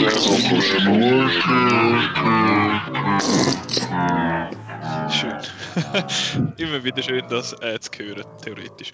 Äh, ja, nein, das, äh, wir haben das Trainspotting geschaut, wie erwähnt. Ich weiß gar nicht, haben ihr zwei mir den empfohlen, noch vor dem neuen Jahr? Äh, ja, das haben wir verbrochen. Ja. Wieso verbrochen? Äh, Nein, nein. ich werde jetzt mal noch gar nichts vorwegnehmen und einfach mal euch fragen, wie habt ihr ihn gefunden, als ihr ihn gesehen habt ursprünglich? Er ist ja jetzt doch auch fast 20 Jahre alt. Äh, was sagen wir? 20 Jahre alt. 25.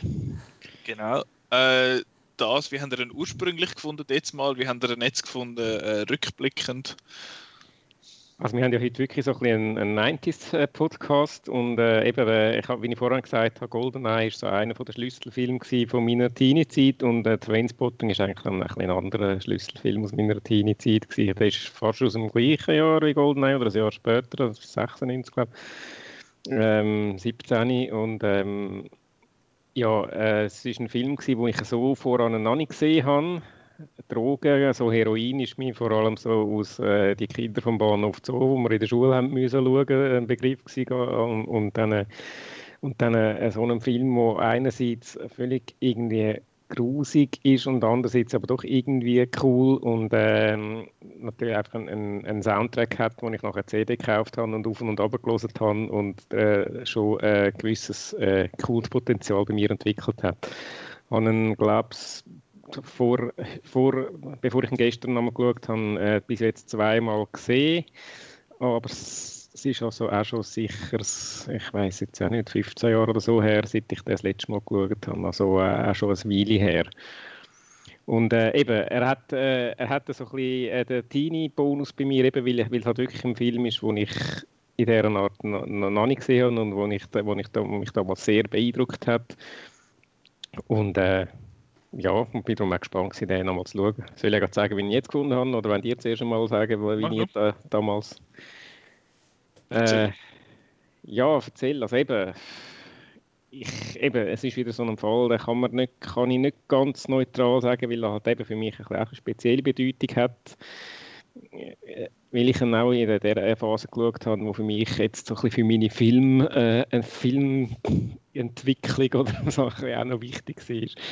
Und eben auch die Musik natürlich. Ich habe jedem, äh, jedem Musikstück, das, das kenne ich noch viel, die, Soundtrack kenne ich noch viel besser als der Film selber, weil ich den jetzt dann wirklich auf und ab gelesen habe und weiß, ja, jetzt ist das jetzt das und, und äh, ja, ja, äh, ein bisschen, ich habe ihn vielleicht nicht mehr ganz so gut gefunden, wie ich ihn damals gefunden habe, weil er ist halt irgendwie so aus, mit heutigem Blick zum Schauen ein bisschen, eben, er ist nicht, er ist nicht schön zum Schauen, er ist äh, eigentlich so ein bisschen äh, dreckig gemacht und äh, nicht nur das WC, sondern auch so.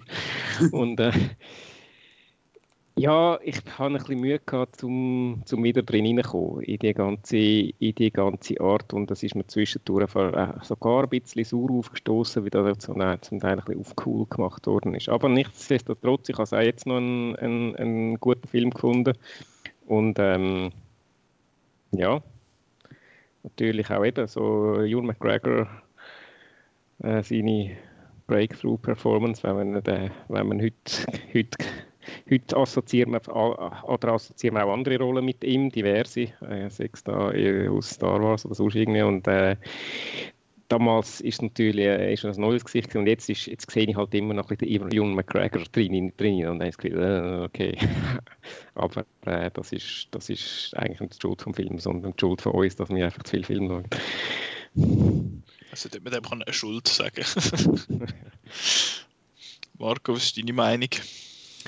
Ähm, meine Meinung ist, äh, ich, das Ice MC, also äh, das beste Stück ist im Soundtrack. Bom, digge, digge, digge, bom, digge, bom.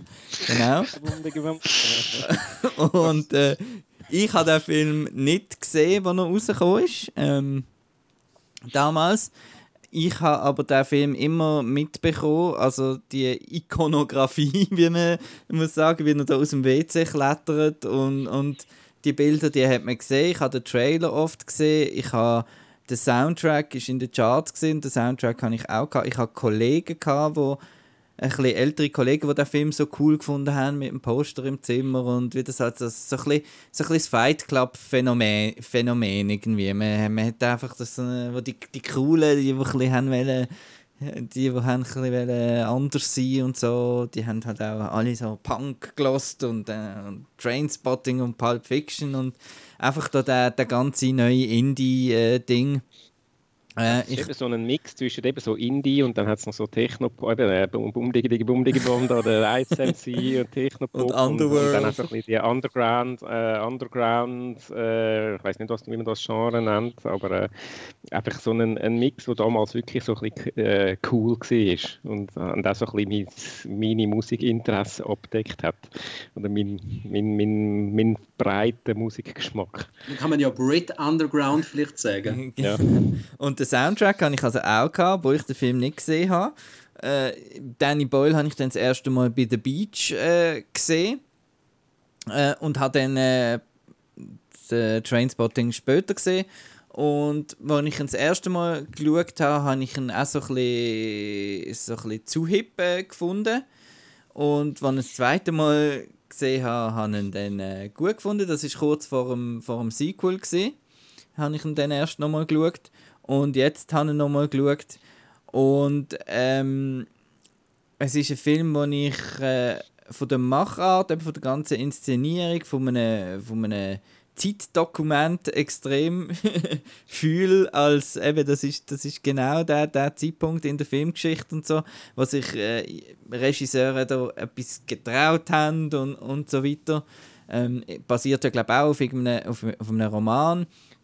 Und, von Mervyn ja. Genau, und dann gibt es natürlich immer wieder die, die, die Kämpfe, im, wo ich mit mir selber habe, dann bei dem schauen, tut jetzt der das das will ja der Film auch, tut er das jetzt glorifizieren, was ist, da, ist das cool da und dann, aber nein, dann passiert wieder so, beides. passieren wieder so schreckliche Sachen, genau, und dann findest du, ja doch, eigentlich ist es ja schon eine, eine gute Lektion, aber eigentlich geht es ihnen doch nur gut, wenn sie wieder heim sind und so weiter das ist so ein bisschen, ein bisschen das Schwierige an dem Film und er ist einfach so ein, bisschen ein Film, wo man nachher muss, äh, sagt mir so, wo man nachher muss duschen. Es ist einfach so ein bisschen, ja. es ist ein bisschen, es ist ein bisschen genau das, was du sagst, ein bisschen der Zwiespalt. Einerseits schrecklich, schrecklich, was alles passiert. Ich meine, da stirbt das Baby, also äh, das geht fast nicht schlimm.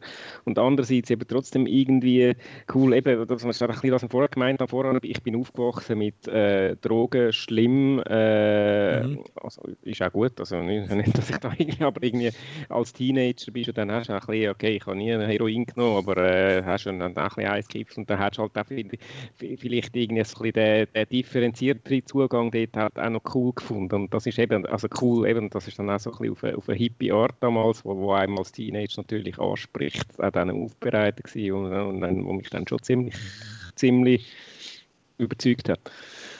Jetzt mal so eine Zwischenfrage darf, wegen eben die Balance zwischen, es ist cool inszeniert und nachher geht es nicht gleich wieder scheiße.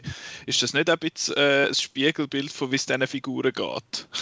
Weil ja. dann haben sie den Hit und schiessen es ab quasi und nachher ist, ist alles mega geil und jetzt ist mega cool und nachher kommen sie da oben ab und dann ja, ist, ist Genau das, eben. Genau, aber genau das, das sieht man ja sonst in anderen Drogenfilmen weniger. Er spricht eben wirklich einmal an, was das einfach ein geiles Gefühl scheinbar ist, wenn man, wenn man sich so einen Schuss setzt und, das, und, und setzt das auch um und nachher zeigt er auch, was, wie, wie scheiße das dann nachher ist. Aber er zeigt nicht, nicht einfach nur, nur den Scheiß.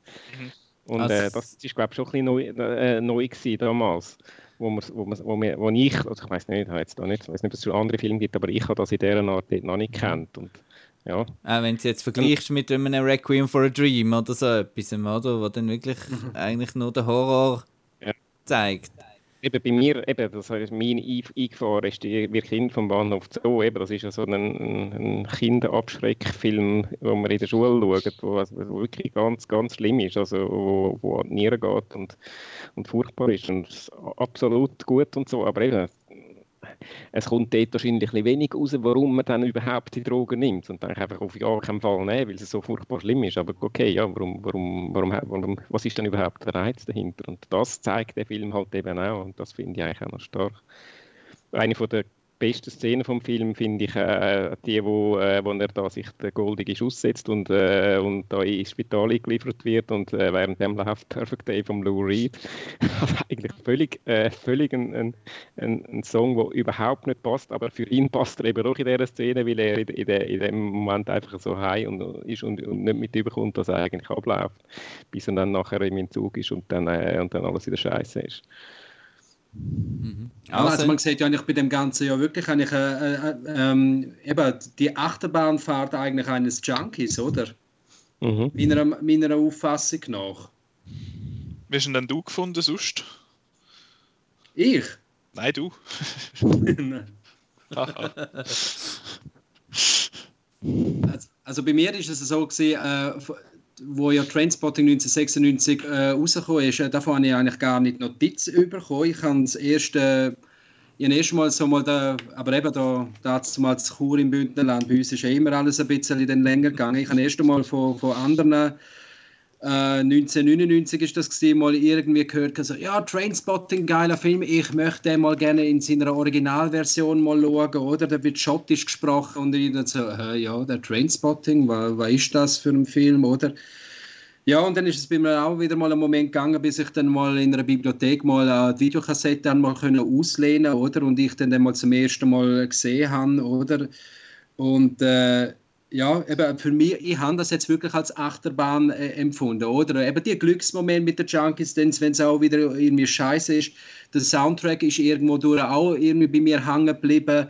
Und äh, ja, vor allem auch äh, äh Ewan McGregors Darstellung vom, vom Renton und vor allem eben auch Robert Carlyle als, oh, wie heißt er jetzt im Film schon wieder? Hm, jetzt habe ich. Bagby. Bagby, genau. Francis, Francis Bagby, Bagby, ja. Also bei, bei mir ist eigentlich auch noch eben dort äh, von ihm eben die Szene in der Bar oder im Pub eben ja geblieben, wo er äh, das Glas eben, sie hocken oben und er schmeißt einfach das Glas hinter, nachdem er ausgetrunken hat, oder? Dann gibt es irgendwie so eine Minisequenz, äh, wo das Bild stehen bleibt, etwas wird dann noch erzählt und nachher siehst du wie das Glas dann auf runterfliegt und dann hörst du und dann oder? Und dann in der nächsten Sequenz dann wirklich eine, eine Frau, die es am Kopf getroffen hat, Blut, oder? Und nachher dann eine Streiterei, oder? Wo er dann runterkommt und dann noch so prolethaft und dann, ja, äh, keiner verlässt die Bar, bis wir herausgefunden haben, äh, wer es war. Und dann kommt einer, ja, was bist du für einer? Und dann, ja, oder?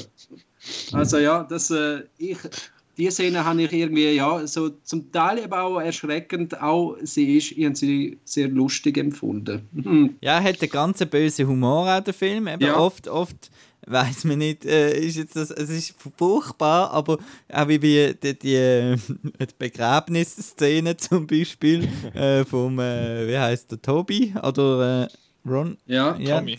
Tommy, Ja, Tommy. ja. Genau, dort, keine ganz tragische Geschichte ist, Ja. der, wo am Anfang klein ist und ja, nein, keine Droge und so und der ist der, der dann abstürzt und stirbt. aber äh, es hat trotzdem ganz bösen, leislichen Humor dahinter und das, das finde ich eigentlich noch speziell.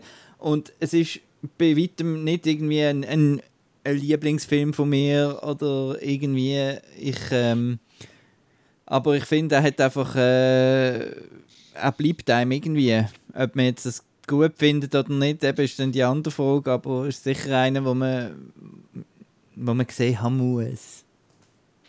ja. Darum haben wir ich auch so. nicht Genau. als Ketchup gegeben. Und jetzt, das ist jetzt gerade, äh, hast du Jetzt muss ich noch etwas sagen. Ja, du hast ja müssen schauen. Also mal, mal erstens, ich habe die Untertitel eingeschaltet. Ich weiß nicht, habt ihr das auch gemacht? Ja, ich habe es auch eingeschaltet. Wo ich zum ersten Mal auf Englisch geschaut habe, ja, habe ich auch. Das habe ich ja erst mal können, wo es auf DVD rauskam, habe ich gesagt, ja, jetzt kann ich endlich mal Trainspotting auf Englisch schauen. Das kannst du mal verstehen.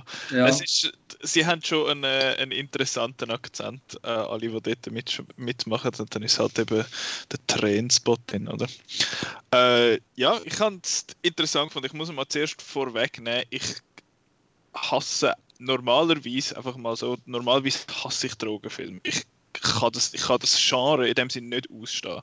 Weil es artet immer drin aus, dass die Drogen nehmen und nachher wohnen sie irgendwie so im, im Dreck und einfach so in den kaputtesten Huren Bruchbuden und finden, ja, mein Leben ist eigentlich voll okay und bin so, bist du sicher? Und dann am Schluss irgendwann schreit immer irgendjemand um und ich kann es auch nicht gerne, wenn die Leute umschreien. Und ja, es ist einfach immer so, so, so dreckig und grusig und nicht im Sinn von, ah nein, das sind arme Sicher, denen geht's scheiße, sondern das ist wie äh, zu einem gewissen Grad ja eine bewusste Entscheidung. Mit dem habe ich irgendwie immer so ein bisschen Mühe. Und das ist auch bei Trainspotting jetzt ein bisschen der Fall gewesen, dass ich Schwierigkeiten hatte äh, mit dem. Andererseits sind die Filme dann sehr oft sehr so, äh, eben so dröge halt und so, äh, so düster und dreckig und grusig und haben wie kein äh, ja, es, es lockert nichts auf. Und der Film besteht eigentlich konstant aus so Scheiße und Auflockerung und, äh, und Auflockerung und so. Wenn man jetzt eben vergleicht mit Requiem for a Dream und beide die Filme gehen etwa gleich lang und Requiem for a Dream fühlt sich an wie zwei Wochen und der fühlt sich eigentlich an wie 90 Minuten. Also der ist, finde ich, sehr gut paced. Hat, äh, hat wirklich ein gutes Tempo, auch so ein bisschen, weil der Soundtrack immer so ein bisschen treibt. Und das ist immer ein gutes Zeichen, wenn man während einem Film die äh, mal schnell den Soundhound oder Shazam führen nimmt und findet, was ist jetzt das für ein Stück? Und dann, äh, ich habe natürlich auch den 1MC äh, notiert. ich habe den Soundhound für geholt für den. Ähm, und ja, ich finde, die Figuren sind alle interessant, aber ich habe alle gehasst. Ähm, es sind einfach alles verwerfliche, grusige Siechen. Und der Ewan McGregor, seine Figur, er versucht ja eigentlich, sich dann so ein bisschen zu bessern. Und nachher kommt genau der Einzige, wo, wo nie Drogen genommen hat. Eben da der, wie heißt der? Ich Tommy. der nein, nicht der, der, der, der auch nie genommen hat, aber immer Ah. alle zusammengehauen hat. Der Rigby. Bre Eben das. Bregby. Der Sepp, ich, ich sag's dir, der hätte von mir, der hätte von mir aus können an allem sterben, die Figur nicht. Ja gut, So das ist ja auch der ist der Oberanschlag vom ganzen Film. Ich weiß, das ist ja, das wird ja sehr oft gesagt im Film, wenn ich dann sage, ja, aber die Figuren sind alle, die hasse ich alle, und dann heißt es, ja, das ist ja extra gewesen. Und ich finde es schön, dann ist es gelungen, aber ich finde es gleich scheiße. also ich finde es scheiße, es, es gefällt mir in dem Sinn gleich nicht. Aber trotzdem hat er mich irgendwie gepackt. Was ich interessant finde, eben weil er trotzdem, dass eigentlich alle Figuren scheiße sind. Und es hat, es hat wirklich auch teilweise lustige Szenen drin, und aber auch so ein bisschen dann halt der Gacki-Humor, wo wortwörtlich Gacki durch die Stube fliegt. Äh, das ist sehr. Äh, dort bin ich recht lang verwirrt gewesen, muss ich sagen. Was ist jetzt genau passiert? Was hat er jetzt gemacht? Und nachher ist dann auch äh, klar, die Szenen bzw. die Sequenzen habe ich eh noch lustig gefunden, wo da alle äh, mit ihren, äh, wie sagt man, Verkehrspartner äh, Zeit verbringen und der eine pennt halt irgendwie weg und beim anderen haben sie gefunden, oh scheiße, unser Sextape ist weg und so und Klaut beim seinen dritten- Kollegen und Ja. die Beziehung zugrunde und Ja. er fängt an Drogen nehmen. daraus stirbt nachher. Und dann hat es wieder gut machen mit einem Büsi und das Büsi hat ihm nachher alles vollgeschissen und darum ist er krank geworden. Also ja, es ist, es ist äh, slightly absurd. Und halt auch das, dass er da die nachher mit dem, dem sind Schulmädchen äh, nachher etwas hat. Aber ich habe dann nachgleich gefunden, hey, aber die ist sicher nicht so jung. Sie ist, dann, sie ist 20 gewesen zu dem Zeitpunkt und er 25. Ähm, Spielt aber eine 15-Jährige laut. Äh, Ja, das habe ich Genau. jetzt irgendwie aber nicht so geglaubt. äh, aber ja, so ist es natürlich dann sehr komisch. Nacktszene mit der 15-Jährigen wäre dann so vielleicht. Ja gut, andererseits muss ich sagen, dass in Trainspotting den 2 nachher dann gerade zu einer Anwältin geworden ist, oder weiß ich was, habe ich dann noch ein bisschen unglaubwürdiger gefunden. Ach ja, aber ich Ja, kann, wo jetzt so eine Anwältin, die sagt, äh, she's too young for you, das ist also eine kleine Pointe dann im 2 gewesen. Gut, ja.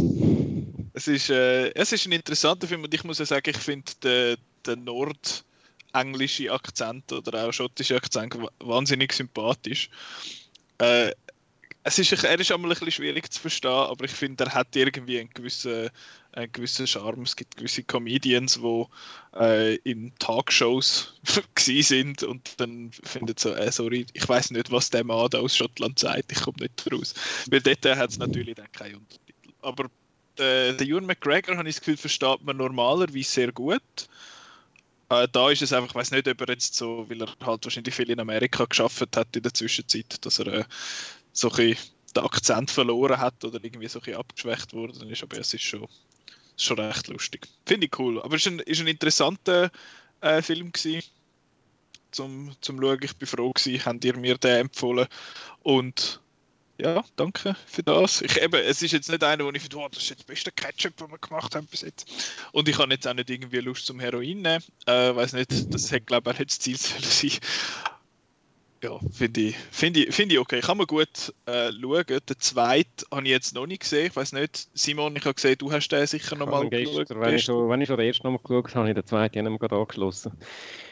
Äh, ja, du, äh, der zweite ist halt die ganze, äh, das ganze Ding von damals ein bisschen weg. Es ist einfach halt jetzt eine Fortsetzung. Es ist nur zu- zum Teil noch cool gemacht, eben jetzt halt jetzt 25 Jahre oder 20 Jahre später. Ähm, ja, ja, ich finde der zweite okay, aber, ähm, aber jetzt äh, nichts nicht in dem Sinn aus extraordinär. Eben, es hat noch ein paar lustige Jokes, die eben wie da die anderen, eben, wo jetzt zur Anwältin geworden ist und so. Aber, ja. Gut, dann hätten wir das auch. Jetzt kommt äh, das nächste Catch-up für in zwei Wochen. genau, ein Weihnachtsfilm, haben wir gedacht. Weil oh es- ja, weil es- ganz pünktlich zu der Weihnacht. Ja, weil es, es, es schneit ja immer noch so. Also es hat in diesem Film auch Schnee, ganz viel. Weißt du es schon? Ich habe das Gefühl, ist er vom Shane Black. nein, nein, nein. Ähm, äh, aber er ist von einem Regisseur, den wir schon mal im Ketchup hatten. Das ist so. Und ähm, Weiß ich gar nicht es hat ähm, verschiedene Tiere in diesem Film. Äh, What? hat, Was? Ja, der Bösewicht ist ein Tier unter Ja. anderem. und es hat ganz viel. Äh, äh, ähm, und Zirkus hat es, Zirkus. Und was hat es? Einen schönen sind Zylinder. In der gleichen Dekade, wie wir jetzt schon sind. Genau. Weil wir einfach Kinder der 90er sind. Ja. Weihnachtsfilm, also es ist kein, kein Nein, animierter Film. es ist auch kein Weihnachtsfilm, aber er spielt um die Weihnachtszeit. Und, also das ist ja immer Diskussion, oder? Ja, ist ja, das ist so ein Die Hard, mehr- äh, Die Genau. Hard Fall. Aber Ja. es ist nicht Die Hard. Nein. Den habe ich gesehen. Aber es ist ein Sequel. Habe ich dann das Original gesehen von dem Sequel? Ja. Gemäß Letterboxd, ja. Ui. Ich habe mich da nicht irgendwie in eine Sackgasse reingeritten.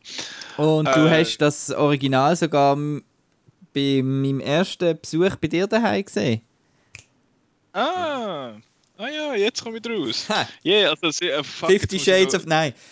Nein, nein, nein. Das ist unser, unser, unser erster gemeinsamer Kinobesuch. Genau, das ist genau. ein Unterschied. Ähm, jetzt weiß ich gar nicht, welcher das es ist. Äh, entweder Batman, Ret Batman Returns. Genau. Der. Ja, der. Batman Returns und der Bösewicht ist in dem Fall ein Pinguin. Genau. Und es hat auch echte Pinguine drin. Genau. Gut. Und Äh, äh, das Spannende an dem ist halt, dass, ähm, dass so wirklich äh, beim, beim ersten Film ist ja der Tim Burton eigentlich noch ein, Nobody ziemlich gewesen.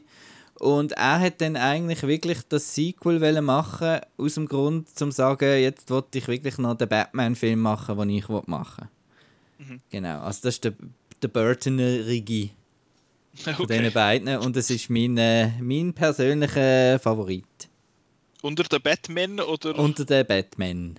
Okay. Ich finde es ja lustig, ich habe die, die Batman Anthology Box, heißt sie, glaube dort ist äh, Batman von 1989, dann Returns, Forever und Batman und Robin drin. Und ich habe 1989 und Batman und Robin habe ich gesehen, die anderen zwei irgendwie noch nicht. Aber eben, ich weiß auch nicht, wie fest das die zusammenhängen. Je nachdem, wie, ich, wie wie es zeitlich ist, schaue ich vielleicht Forever auch noch. Ja, das wäre super, weil zu dem Oh, habe ich auch viel zu noch reden. Was, du hast Forever auch noch nicht gesehen, Simon? Nein, eben nicht. Das ist ein bisschen peinlich. Forever und Robin habe ich beide nicht gesehen. Und mein Plan ist jetzt mal alle vier wieder zu schauen, weil die anderen beiden ist auch schon lange her. Wir könnten ja einfach das Ketchup äh, drei Wochen Zeit geben und sagen, wir schauen die Batman Anthology. Ja, du, jetzt ich auch- schaue sie sowieso. Ich mache ich mit, ist Und gut. wenn es drei Wochen ist, dann habe ich noch ein bisschen mehr Zeit, umso lieber. Dann machen wir das in zwei Wochen und dann machen wir in zwei Wochen vielleicht so ein bisschen ein äh, Batman Burton Schumacher Special. Weil dort habe ich nämlich noch kein Thema für in zwei Wochen. Ah, super. Gut. Und in drei Wochen ist, äh, ist sowieso dann Sundance ein Thema. Das wird wahrscheinlich noch ein grösser, von dem her haben wir dort vielleicht dann nicht so Zeit für Batman. Aber gut, das heisst, in- für in zwei Wochen ist Aufzgi offiziell Batman Returns. Ja. Aber wir, äh, wir schauen die Anthology. Und das ist, glaube ich, auch gut. Eben, ich habe beide erst einmal gesehen und beim Batman und Robin, wo ich den gesehen habe, dort habe ich, glaube ich, schon ein bisschen etwas getrunken. Äh, von dem her ist es, glaube ich, gut, den noch so ein bisschen Säck zu sehen, sozusagen. Ein bisschen schöner. Gut. Ja, Marco, du hast gehostet die Folge. Du willst du Ja. das Outro machen? Uh, bäh. uns kann man im Fall hören, überall wo es Geräusche gibt. yeah. Hey! ähm, nein, ähm, was ist nächste Woche? Das, das weiß ich eben nicht. Jetzt muss ich noch schnell, weil ich ja zu spät gekommen bin. Sind wir in. Solothurn nächste Woche? Also wir sind in Solothurn. Zum Teil. Ja, die Frage ist jetzt noch, habt ihr Soul besprochen heute? Nein, Nein. Gut, dann sind wir nächste Woche in Soul. Oh, dann können wir ah, Solo-Tour Solothurn. Uh. Ah, so gut. Ja, Solo-Turn, genau. genau. Gut. Die ersten Filme werden wir gesehen haben vom Solothurner Filmfestival. Ähm, oder alle schon? Ist dann schon fertig? Ich weiß gar nicht. Ähm, So schnell schauen. Es fängt du- ja am du- Mittwoch an, nein, das geht sicher noch ein bisschen länger, aber ein paar werden wir sicher gesehen haben. Dann werden wir in dem Fall Soul besprechen, der neue Pixar-Film auf Disney Plus an Weihnachten gekommen ist. Sind wir ein bisschen spät, aber ähm, dann habt ihr daheim alle auch noch Zeit gehabt, um den zu schauen. Und so schaut ihr den jetzt noch. Dann ähm, www.outnow.ch fürs Nicht-Kinoprogramm, aber ganz viel äh, coole Ausblick aufs Jahr 2021, was dann noch so alles Cooles könnte kommen. Ähm, wir haben auch Reviews von, von ein älteren Filmen jetzt, wo man wieder ein bisschen kann, kann reinschauen kann. Zum Beispiel habe ich gerade gesehen, von Elephant Man ist gerade ein neues Review ähm, aufgegangen. Auch ein Film, den ich sehr toll finde, von David Lynch. Und ja, schaut weiter auf www.outnow.ch. Uns kann man hören auf Spotify, Google Play, ähm, das MP3 abladen auf outnow.ch. Auf YouTube kann man auch einfach das Video laufen und, und hören. Und ja, das war's. Ich bedanke mich beim Simon. Bitte gern, danke dir. Und natürlich beim Asen, wo immer uns eine mega Hilfe ist, wenn es um, um, um Bond geht. Weil äh, er ist da wirklich Ja, so gut es geht. ein, ein Lexikon. Und äh, ja, Nicola, schön bist du auch noch vorbeigekommen. Das ist gern geschehen, gern geschehen. Vielleicht besprechen wir nächste Woche auch mal noch die ersten paar Folgen WandaVision, wenn wir schon bei Disney Plus sind. Stimmt, stimmt. Äh, ich glaube, äh, wir, wir, ich hatte die Idee noch so ein bisschen im Kopf gehabt, dass man vielleicht auch irgendwie so ein Recap könnte machen, aber bis jetzt wäre da noch ein bisschen wenig Fleisch am Knochen. Ja. Ja. Also ich habe die ersten zwei Folgen gesehen und ja, die gibt's. Ja.